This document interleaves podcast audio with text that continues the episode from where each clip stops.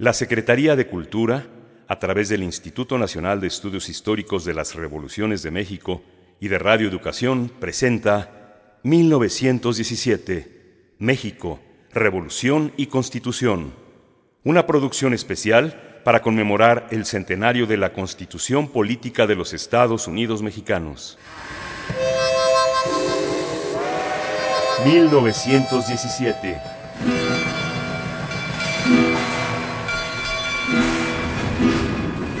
México.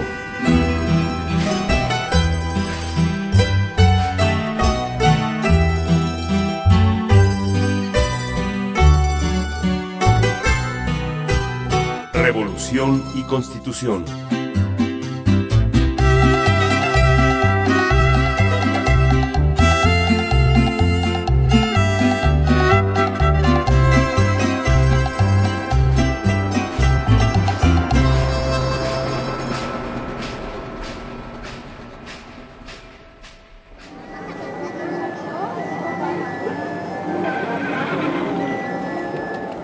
Esa bola de gente, señor? ¿Cómo de qué se trata el asunto? Creo que están pegando un bando solemne. Pues vamos a averiguar que no. Pues vamos.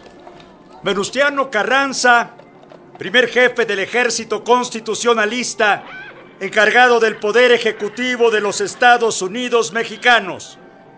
Hago saber que el Congreso, constituyente, reunido en la ciudad de Querétaro el primero de diciembre de 1916 ha tenido a bien expedir la constitución política de los Estados Unidos mexicanos, que reforma la del 5 de febrero de 1857. Por lo tanto, mando se imprima, circule y pegue en toda la República para su debido cumplimiento. Bueno, señoras y señores, Vamos a proceder a pegar el bando solemne en esta esquina para su conocimiento.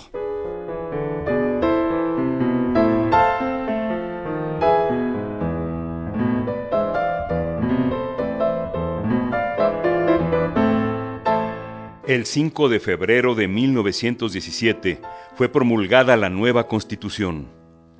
Desde Querétaro, don Venustiano emitió el bando solemne que fue pegado en las calles y plazas de las ciudades más importantes del país para darla a conocer. Los periódicos también la publicaron en sus páginas. Promulgada la Constitución el 6 de febrero de 1917, se convocó a elecciones extraordinarias para presidente de la República, diputados y senadores. Pues las elecciones se van a realizar el segundo domingo del próximo mes de marzo. ¿Es oficial? Ya está publicado el decreto. Lo acabo de leer en el periódico El Pueblo. Mire usted, incluso está la noticia sobre la candidatura que le ofrecimos al primer jefe. Pues hay personas que ven mi candidatura como un peligro para los destinos de la patria, pero yo espero convencerlos. Señorita Hermila, qué gusto verla. Doctor Rivas, ¿cómo está? Muy bien, eh, muy bien, gracias el señor doctor Luis Rivas Irús, unos amigos. Eh, mucho gusto, encantado. Sí, hola. El doctor Rivas Irús es el presidente del Centro Democrático Electoral. Su agrupación política también participará en la elección. Sí, en efecto, así es. Y por cierto, señores, ¿qué les parece a ustedes que nuestra amiga, la señorita Galindo, va a lanzar su candidatura como diputada al Congreso de la Unión. ¿Por qué le alarma tanto eso? Bueno, usted verá, yo... Yo le aseguro, doctor Rivas, que si usted lanzara su candidatura por el mismo distrito que la señorita Galindo, mientras que con dificultad usted conseguiría una veintena de hombres que vayan a llevarle su voto, de seguro que por la señorita iría un grupo interminable de mujeres para apoyarla a ella y al primer jefe. Eh, señores, con su permiso, señorita. Pues, ¿qué le pasa a este señor? Disculpen ustedes. Pensé que era mi amigo.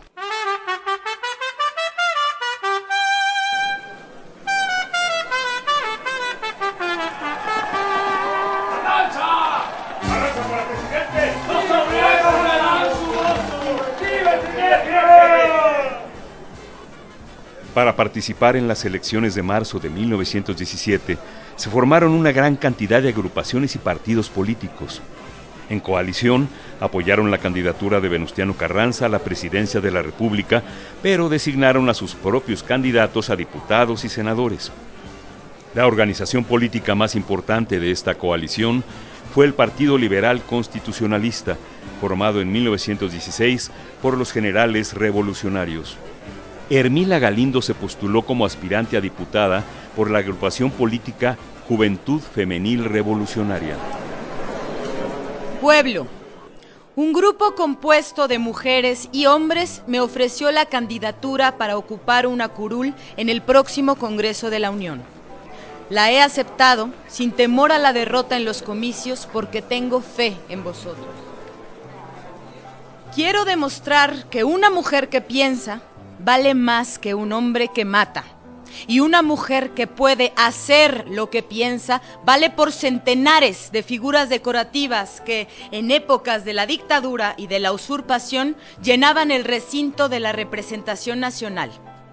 Ya es tiempo de que al Congreso vayan personas que trabajen y que piensen, espíritus sin miedo y capacitados para hacer obra de verdad y de justicia.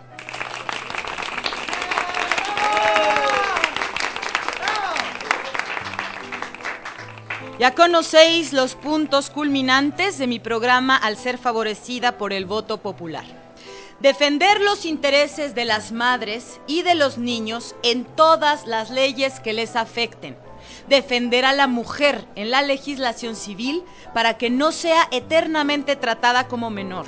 Y en general, procurar todo lo que tienda a su dignificación Solicito, por tanto, el voto de todos mis conciudadanos, hombres y mujeres que estén aquí, para ir al seno de la representación nacional a trabajar por los intereses generales del pueblo y por los intereses especiales de la mujer mexicana. ¡Viva la señorita Galindo! Las mujeres al Congreso. Igualdad.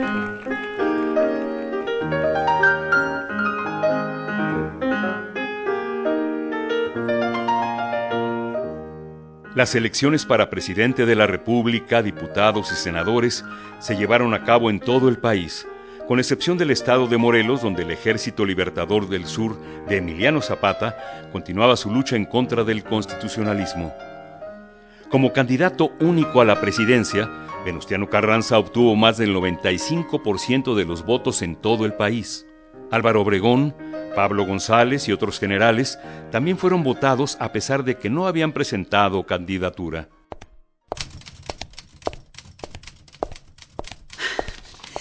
Ay, aquí está el periódico, señorita Hermila. Por poco no nos dejaban ninguno. Todo mundo quiere saber sobre la elección. ¿Y trae algo sobre los resultados? Sí, mire, aquí en los interiores. Solo vi abuelo de pájaro. Pero sí la mencionan. Página, página 5. Aquí está. Dice, el quinto distrito electoral de esta capital fue sin duda el que se especializó por diversas circunstancias, por ser muy populoso, por haber mayor número de candidatos para diputados, por ser de las colonias de los aristócratas y por haber contado entre las candidaturas la de una señorita, caso único en la historia de México. En varias casillas fueron registrados algunos votos para Hermila Galindo, los cuales provenían de señoritas que se presentaron a votar. Por ejemplo, en la segunda calle de Córdoba hubo, para la citada candidata a diputada, 12 mm, votos y en la casilla de la calle de Sinaloa, tres ciudadanos votaron por la señorita Galindo, así como también en algunas de las colonias de San Rafael y Santa María la Ribera. Es todo. Fueron muy poquitos votos, ¿verdad? Sí, creo que sí, Juanita. Pero los hubo, ¿no crees? De cualquier manera hay que esperar el cómputo final. Y bueno, prepararse para aceptar la derrota si es el caso. No le vamos a dar motivo a aquellos que decían que nos íbamos a echar a llorar si no ganábamos. Vente, Juanita, vamos a dar un recorrido para ver cómo nos fue en las otras casillas. Vamos.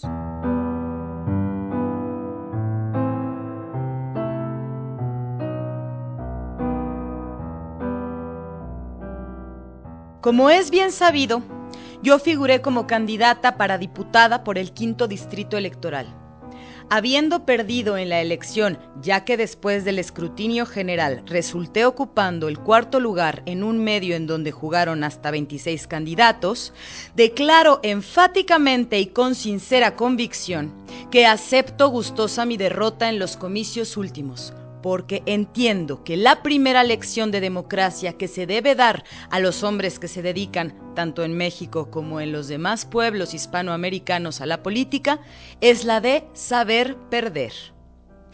Las personas singularizadas por una notoria estrechez de criterio estiman como una desgracia personal perder una elección.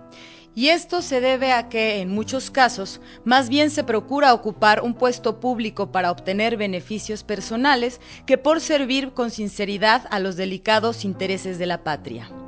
Si hay patriotismo, grandeza del alma y desinterés, sobran medios, ya colaborando con el vencedor, ya por medios indirectos, para servir y laborar por los mismos intereses. Texto publicado en la revista Mujer Moderna número 72 marzo de 1917.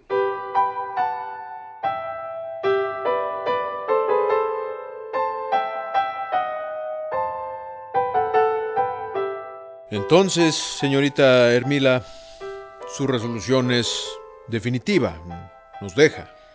Nada es definitivo, señor presidente. Yo siempre estaré al lado del constitucionalismo. Seguiré colaborando para difundir los ideales y en las actividades que usted considere, tal como lo hice con usted en la primera jefatura y en estos dos años de su presidencia. Sí, algo, algo por lo que siempre le estaré agradecido. Pero en estos momentos, don Venustiano, no me encuentro bien de salud. Además, Mm. tengo muchos otros pendientes que me obligan a dedicarles tiempo. Y también deseo hacer algunos viajes por América y Europa para ver cómo están organizados los consejos feministas de aquellos lugares. Me servirá como descanso. En fin, incluso voy a suspender en manera definitiva la publicación de Mujer Moderna. Ah, es su decisión, señorita Galindo. Como quiera, usted todavía tiene mucho que aportar y, y yo tengo algunas ideas en las que nos puede ser útil de, de otras maneras. Sí, estoy a sus órdenes. Y, señor, Eh, Dígame, dígame. sobre la sucesión presidencial. Señorita Galindo, ese es un tema en el que usted y yo no coincidimos. Creo que es mejor... Perdone que insista, pero apoyar al ingeniero Bonillas, sobre todo cuando Obregón ya anunció que quiere entrar a la contienda. El embajador don Ignacio Bonillas es una persona muy inteligente y capaz para la presidencia. México necesita desprenderse ya de los gobiernos militares que tanto daño nos han hecho. El poder debe pasar a manos civiles. Creo que el general Pablo González también sería un buen presidente y un buen contrincante contra Obregón. Le es leal. El ingeniero Bonillas no tiene apoyo social. Conozco su aprecio por el general González, señorita Galindo, pero vuelvo a insistir. En este tema, usted y yo no compartimos la misma opinión. Sí. Sí, señor. Gracias por todo el apoyo. Sigo a sus órdenes. Espero que su decisión no es un error.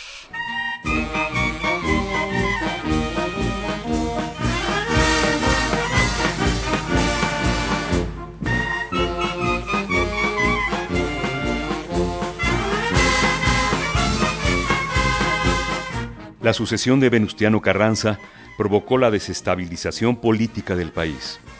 Mientras que la gran mayoría de los militares apoyaban la candidatura de Álvaro Obregón, don Venustiano Carranza insistía en la necesidad de avanzar a una etapa civilista con Ignacio Bonillas, hasta ese momento embajador de México en Washington. En plena campaña electoral y en medio de acusaciones mutuas sobre el interés de Venustiano Carranza de perpetuarse en el poder a través del ingeniero Bonillas y la denuncia de que Álvaro Obregón intentaba una rebelión armada, en Sonora, los generales Plutarco Elías Calles y Adolfo de la Huerta proclamaron el Plan de Agua Prieta. Con el pretexto de una violación de la autonomía del Estado por la designación que don Venustiano había hecho de un nuevo jefe de operaciones militares en el Estado y una disputa territorial por el río Sonora, el plan de Agua Prieta desconoció a Carranza como presidente. El grueso de los militares y algunos gobernadores secundaron el plan.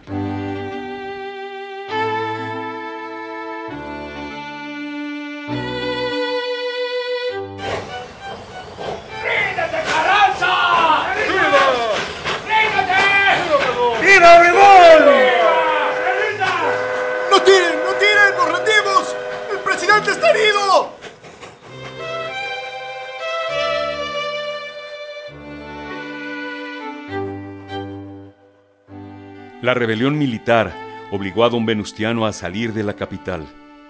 Emprendió un viaje hacia Veracruz para preparar su ofensiva y buscar la protección de los militares que aún le eran leales. La madrugada del 21 de mayo en Tlaxcalantongo, Puebla, Venustiano Carranza pereció en una emboscada. Álvaro Obregón se convirtió entonces en el líder del movimiento revolucionario. A la tumba de los atridas iban los devotos de la belleza y del esfuerzo, a pedir a su espectro heroico y radioso inspiraciones y aliento para todas las cruzadas de la libertad y del bien. Yo, ante la tuya, vendré siempre postrando la rodilla sobre la tierra sagrada que la cubre bajo el cielo que ampara tu sueño, o mandando mi alma en alas del recuerdo y la ansiedad hasta este lugar bendito en que descansas cuando el deber o la desventura me alejen de mi patria amada, porque yo quiero estar siempre con el espíritu vigilante y devoto, cerca del maestro que me enseñó a ser conquistadora de la vida, mediante el culto a la virtud y al total sacrificio en aras de la patria.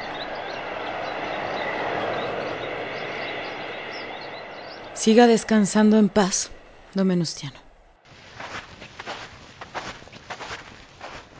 Señorita Galindo. Juanita, qué gusto verte. ¿Qué haces aquí? Ay, pues además de asistir a la ceremonia del primer aniversario de don Venustiano, vine a buscarla. Sabía que estaría aquí. Y es que se me desapareció hace casi un año que no sé de usted. Sí, casi un año. Pues ahora estoy en casa, a veces escribiendo y dedicada un poco a la pintura. Pero, ¿por qué? ¿Qué pasó? Ah, pues muchas cosas, Juanita. Muchas cosas. Cuénteme, si se puede. Como te imaginarás, a la muerte de don Venustiano, el gobierno de Adolfo de la Huerta canceló las encomiendas que yo tenía. Don Venustiano me había pedido viajar a Sudamérica para difundir la doctrina internacional del constitucionalismo y cancelaron todo. Hablé con algunos amigos que quedaron en el gobierno y me sugirieron que era mejor que me retirara por algún tiempo. Al buen entendedor, y a decir verdad ya lo esperaba. Sabían de mi lealtad para con el presidente y preferí retirarme. Pero nuestra lucha, todo el trabajo, ¿qué va a pasar? Esa, esa va a continuar, Juanita, no tengas duda. Aunque ya no participe directamente, sigo muy de cerca la labor que están haciendo nuestras compañeras en todo el país. Sé de los trabajos para consolidar el Consejo Feminista Mexicano, por ejemplo. El voto femenino será un hecho más tarde que temprano. De eso estoy más que segura, Juanita. Estoy segura. Ojalá.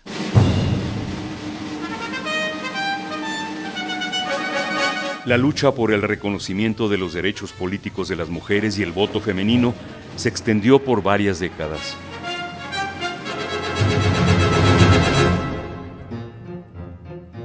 Entre 1923 y 1925, en los estados de Yucatán, San Luis Potosí y Chiapas, se concedió la igualdad política a las mujeres para participar en las elecciones locales. Aunque varias mujeres fueron electas diputadas, la experiencia fue temporal. Solo fue vigente durante el periodo de los gobiernos que postularon esta igualdad. En el periodo del general Lázaro Cárdenas se presentó una iniciativa para establecer la igualdad política. La iniciativa fue aprobada por el Congreso de la Unión y las legislaturas de los estados, pero nunca fue publicada en el Diario Oficial de la Federación. En 1946, la Cámara de Diputados reformó el artículo 115, concediendo el voto a la mujer en las elecciones municipales. Fue hasta el año de 1953, con la reforma al artículo 34, que el derecho de las mujeres al voto quedó establecido en la Constitución.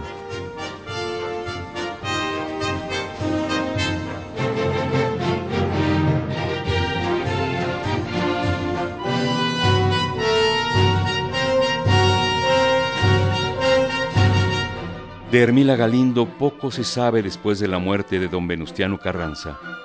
Se retiró a la vida privada. En 1940 recibió la condecoración al mérito revolucionario por los servicios prestados al movimiento. En 1954, un año después de la obtención del voto femenino, Hermila Galindo, incansable luchadora por los derechos de las mujeres, falleció en la Ciudad de México.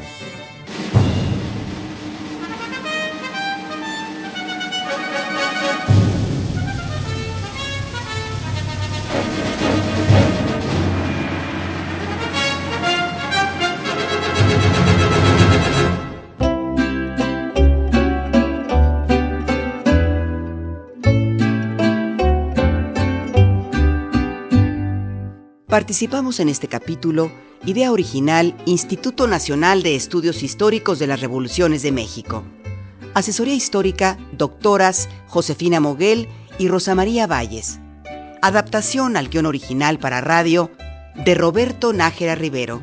Rúbrica y música incidental original de Ernesto Anaya. Como narrador, Juan Stack. En el papel de Venustiano Carranza, Sergio Bonilla.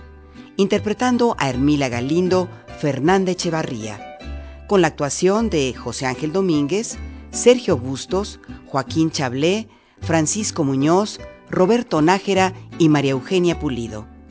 En el equipo de producción, Fortino Longines, Gabriela Castillo, Francisco Muñoz, Lourdes Garzón, Laura Elena Padrón y María Felicitas Vázquez Nava.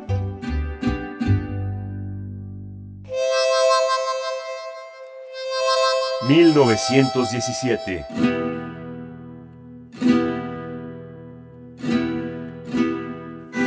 México.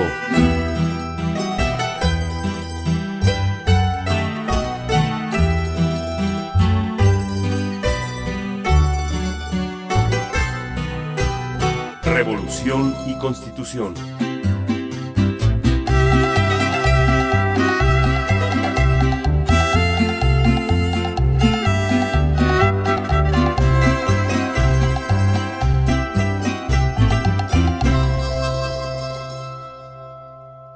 La Secretaría de Cultura, a través del Instituto Nacional de Estudios Históricos de las Revoluciones de México y de Radio Educación, presentó 1917, México, Revolución y Constitución, una producción especial para conmemorar el centenario de la Constitución Política de los Estados Unidos Mexicanos.